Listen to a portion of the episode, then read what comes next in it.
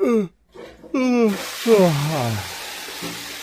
上厕所这功夫，搂段古往今来的小故事。哎，咱是从来不耽误功夫。这叫什么呀？这就得叫马桶历史。嘿嘿。微信订阅号搜索“马桶历史”字母全拼，海量内容更精彩。听众朋友，大家好，欢迎收听《马桶历史》，我是五号齿轮。龚鹏在重庆的时候啊，在周恩来的领导下，成为中共第一位新闻发言人。毛主席对他也是称赞有加，说他是天生丽质。在建筑学的领域，林徽因成果斐然，他参与设计了人民英雄纪念碑，倡导保护古建筑，以现代方法研究古代建筑学。但是，对大多人而言，记住更多的林徽因的诗，是一个作为诗人身份的奇女子。陆小曼生于一九零三年十一月七号，她生于上海，十五岁就进入北京圣心学堂，校园里啊都称呼她为女皇。而更让人惊叹的是陆小曼的绘画天赋。她一九二六年参加中国女子书画会，一九四一年更在上海开个人画展。新中国成立以后，两次举办全国画展。而可惜的是，徐志摩去世以后。陆小曼一直没有将自己的才华发挥于世，在个人感情上，也只是与翁瑞武维持十分尴尬的同居生活。在北京大学风花雪月的历史里，马珏恐怕是最没有争议的一位校花。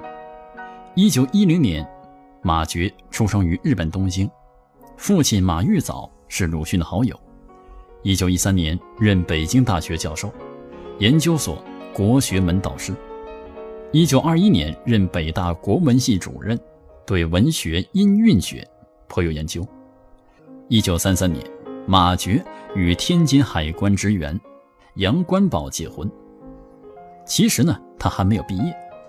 闻知此事，鲁迅给台静农的信中写道：“此刻才想到他已结婚，别人常去送书，似乎不太好。”一段若有似无的暧昧的情史在此戛然而止，但是却引来后人的无限的遐想与感叹。一九三二年，杨绛成为清华大学研究院外国语文学系的研究生。也正是这一年啊，是非常重要的一年，因为在这里呢，他认识了钱钟书，拥有了一座快乐的围城。在个人创作方面，从一九五三年开始。杨绛陆续创作了《洗澡》《称心如意》《弄假成真》等小说，而且呢，更有一部分分量十足的译作《堂吉诃德》。二零一一年，进入百岁之年的杨绛开始整理自己的作品，谢门闭客，做一个安静的老人。王映霞，中国浙江杭州人，当年是杭州第一美人，在当时有“天下女子属苏杭，苏杭女子”。属应霞一说，王映霞一生中的两次婚事都是轰动全城。王映霞晚年回忆说：“如果没有前一个他，啊，这里的他指的是郁达夫，也许没有人知道我的名字，没有人会对我的生活感兴趣。如果没有后一个他，这个他指的是钟贤道，我的后半生也许仍然漂泊不定。历史长河的流逝。”躺平了我心头的爱和恨，留下的只是深深的怀念。再说，在中国公学，当时十八岁的张兆和拥有无数的追求者。单纯任性的他，索性啊给这些追求者编了号码，什么青蛙一号、青蛙二号、青蛙三号。而作为老师的沈从文，当时也身在青蛙之中。张兆和呢，就找校长胡适进行投诉。胡适回答说。他非常顽固的爱你，而张兆和马上顶回去说：“我很顽固的不爱他。”然而沈从文一封又一封的文笔优美的情书，最终还是打动了张兆和。一九三三年九月九号，二人宣布结婚。张兆和对沈从文的创作影响很大，在《边城》等小说中，更是直接把他作为文学想象的原型，而他本人。也曾经发表短篇小说集《湖畔》《从文家书》等。一九零五年秋天，汤国离入上海务本女学求学，初次接触新思想、新文化，眼界大开，思想更为激进，视作女中之豪杰。从务本女学毕业以后啊，他开始从事教育工作。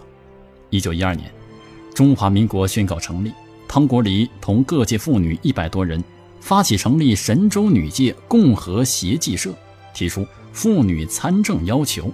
得到孙中山的赞赏与支持，而不久呢，该社创办神州女学，唐国礼在编辑部工作，并且任女校教师，同时呢，又创办神州女报，向民间宣传妇女必须学习知识、经济自立、参与政治，谋求与男子同等地位。一九八零年七月二十七号，汤国礼九十七岁时病逝于苏州。宝志宁是上海市教育局长的侄女，满族人。家居南通，晚清的后裔。本人面貌清秀，善于辞令，在大夏大学是学生中有名的校花。一九三零年代，国民政府交通部部长王伯群为了迎娶宝志宁，专门建造了一座别墅。此别墅的设计非常独特，占地七千二百平方米，建筑面积两万五千八百八十八平方米，主楼地下一层，地上三层，共三十二间房。被今人评为上海十大著名洋房之首。一九三一年，邹韬奋写文章揭发此事，王伯群被迫辞职，并且呢被人戏称娶了一个美女，造了一幢豪宅，丢了一个官职。体育校花沈怀球就读于上海市体育专科学校，是近代上海唯一公办体育学校，首批学生为两年制专修课。主要培养体育师资，之后因为日军入侵上海而停办。